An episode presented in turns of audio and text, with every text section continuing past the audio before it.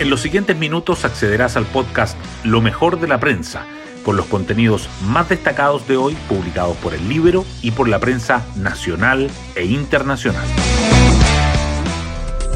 Buenos días, soy Magdalena Olea y hoy jueves 7 de diciembre les contamos que el asesinato de un niño de 5 años en medio de una balacera en la comuna de Padre Hurtado fue condenado transversalmente.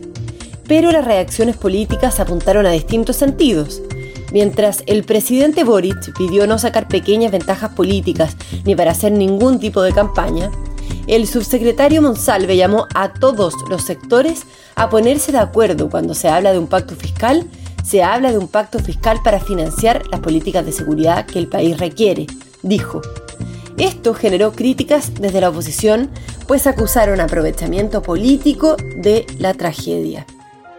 Hoy destacamos de la prensa. El gobierno descarta estado de excepción en la región metropolitana pese a que la conmoción por el asesinato del niño de 5 años agudiza la presión por la inseguridad. El suceso ocurrió la noche del martes en la población Las Aralias, en la comuna de Padre Hurtado, y el abuelo del niño quedó herido de gravedad. No fue un ajuste de cuentas, fue un asesinato, dice la familia. El subsecretario del Interior, Manuel Monsalve, se reunió de emergencia con alcaldes de la capital y reiteró que no está contemplado aplicar la medida excepcional. La ministra Carolina Toá abordó la situación de la agenda legislativa de seguridad. Familiar de Crispi visó un convenio con Democracia Viva, pero Boric defiende al jefe del segundo piso se comunica favorable de aprobación, dice un memorando enviado en octubre de 2022 por Verónica Serrano, tía de Crispi, y entonces jefa de asentamientos precarios del Ministerio de Vivienda, al ex seremi de Antofagasta, Carlos Contreras. El presidente, que en campaña había prometido prohibir la contratación de parientes, defendió a su jefe de asesores diciendo que no juzga a la gente por las relaciones familiares que tengan. El gobierno y los senadores no logran un acuerdo la esperada primera reunión por la crisis de las ISAPRES. Integrantes de la Comisión de Salud del Senado se reunieron en la moneda con los ministros de Hacienda, Salud y SECPRES para abordar la situación de las ISAPRES tras los fallos de la Corte Suprema. Hubo un acercamiento en el mecanismo para paliar los efectos de la baja de la prima GES, pero algunos creen que el plan del Ejecutivo podría ser insuficiente. Senadores piden sentido de urgencia. En el pacto fiscal, Hacienda presenta cambios a la renta y cifras de evasión abren un debate. El Ejecutivo reveló a representantes de los partidos los primeros contenidos de la reforma al impuesto a la renta. Apunta a bajar el tributo a las empresas, pero subirlo a las personas de altos ingresos y eliminar las exenciones. Por otra parte, nuevos datos del Servicio de Impuestos Internos ubicaron la brecha de incumplimiento tributario en 6,5% del PIB.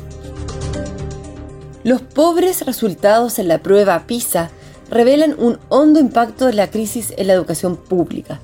Los expertos critican que el foco de las reformas ha estado en lo administrativo en vez del aprendizaje de los estudiantes y en las necesidades de los colegios. En el caso audio, Villalobos habría entregado la grabación a la señora de Toppelberg. La abogada dejó su celular en manos del Ministerio Público, donde los investigadores dieron con una pista clave, una conversación donde la señora del socio de los hermanos Sauer pide reiteradamente que remitan el audio bajo compromiso de confidencialidad. El fundador de Cencosud, Horst Polman, habló de la renuncia de su hija a la presidencia del directorio y la llegada del ejecutivo brasileño al cargo. El cambio de mando no tuvo un efecto en las acciones de la firma que lideraron las salsas del IPSA ayer. Y nos vamos con el postre del día. ¿Cuáles son los rivales que le pueden tocar a la Roja en la Copa América 2024? El sorteo de los grupos del torneo continental que se disputará el próximo año en Estados Unidos se realiza este jueves en Miami. Argentina y Brasil, cabezas de serie junto al país anfitrión y México, pueden ser rivales de Chile en primera fase. Bueno, yo me despido, espero que tengan un muy buen día jueves y un excelente fin de semana largo y nos volvemos a encontrar el lunes en un nuevo podcast, Lo mejor de la prensa.